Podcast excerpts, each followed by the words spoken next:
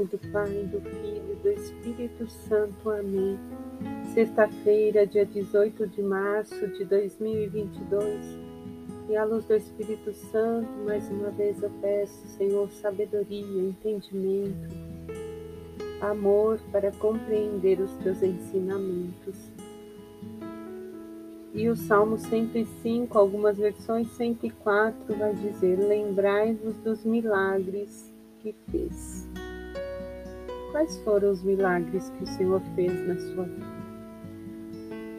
Você, se pegar um caderninho, consegue anotar os milagres pequenos que o Senhor tem feito para você? Não precisam ser os incríveis, os grandes milagres mas quais foram os milagres que ele fez? São muitos, né, amados? Quando paramos e olhamos para o fim do nosso dia, nós compreendemos que recebemos vários milagres, que o Senhor esteve conosco, nos cuidando em várias situações.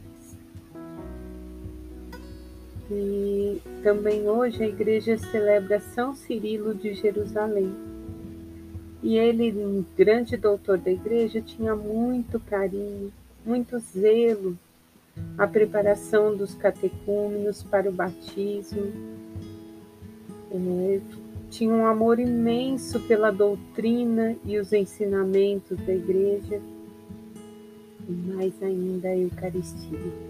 Ele afirmava que o pão e o vinho, ao se tornar corpo e sangue, e ao recebermos, nos transforma em um só corpo e passamos a viver em Cristo. Paulo também diz, né, que já não sou mais eu, mas é Cristo que vive em mim. Quando nós passamos a permitir que Cristo vive em nós, que nos colocamos ali, Senhor, faz de mim a tua vontade, as nossas vontades vão se completando, porque o Senhor quer muito que nós tenhamos coisas boas, porque Deus é bom. O problema é que nós nos apegamos às coisas negativas, não permitimos o nosso próprio crescimento, a nossa própria evolução. Enchemos o nosso coração de mágoa, de rancor, e não evoluímos nesse chamado que o Senhor tem feito para nós de conversão. E a leitura de hoje é Gênesis, capítulo 37, versículos 3 e 4, 12 e 13, 17 e 28.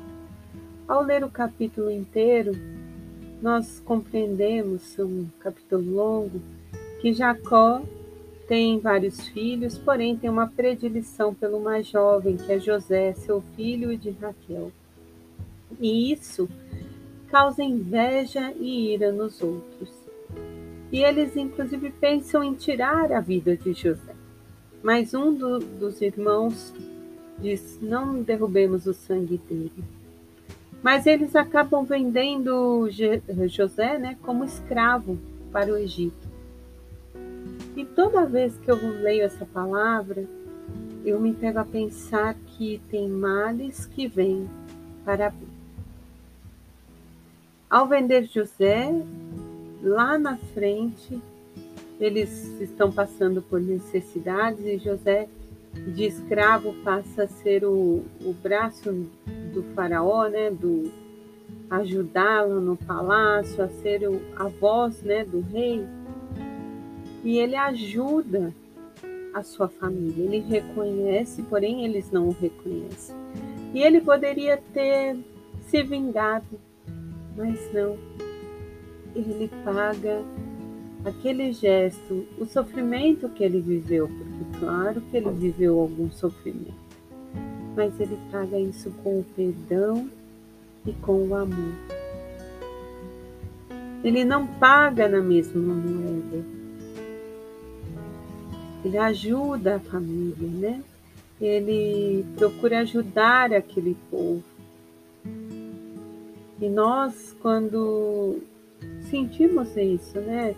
que somos discriminados, deixados de lado, o nosso primeiro sentimento, eu digo nós porque eu também me incluo, é, é esse, é de ficar com algum ressentimento. Então é um exercício diário de se corrigir, de pedir perdão a Deus, mas de dar o perdão. É a mesma medida. E o Evangelho vai nos dizer, Mateus 21, do 33, 43, 45 ao 46, que um proprietário tinha uma vinha que viajou. Chegando ao tempo da colheita, ele manda os servos e eles matam o servo, matam o outro que ele manda, inclusive matam o filho do proprietário. Muito bem. E aí, ao final desse texto, Jesus diz assim: Nunca lestes nas Escrituras a pedra que os construtores rejeitaram. Esta é que se tornou a pedra angular. Por isso vos digo: o reino de Deus vos será tirado e entregue a um povo que produza frutos essa parábola, né, essa comparação também nos remete a essa situação que nós vimos de José. Mas ele já mostra para nós que ele vai pagar os irmãos com o bem, não com o mal. Porque Deus pede de nós bons frutos: amor, justiça, fraternidade. Mas quando nós vamos e olhamos no íntimo, lá na história, desde o Antigo Testamento, né, até hoje, até os dias atuais, o que nós vemos é que isso não acontece.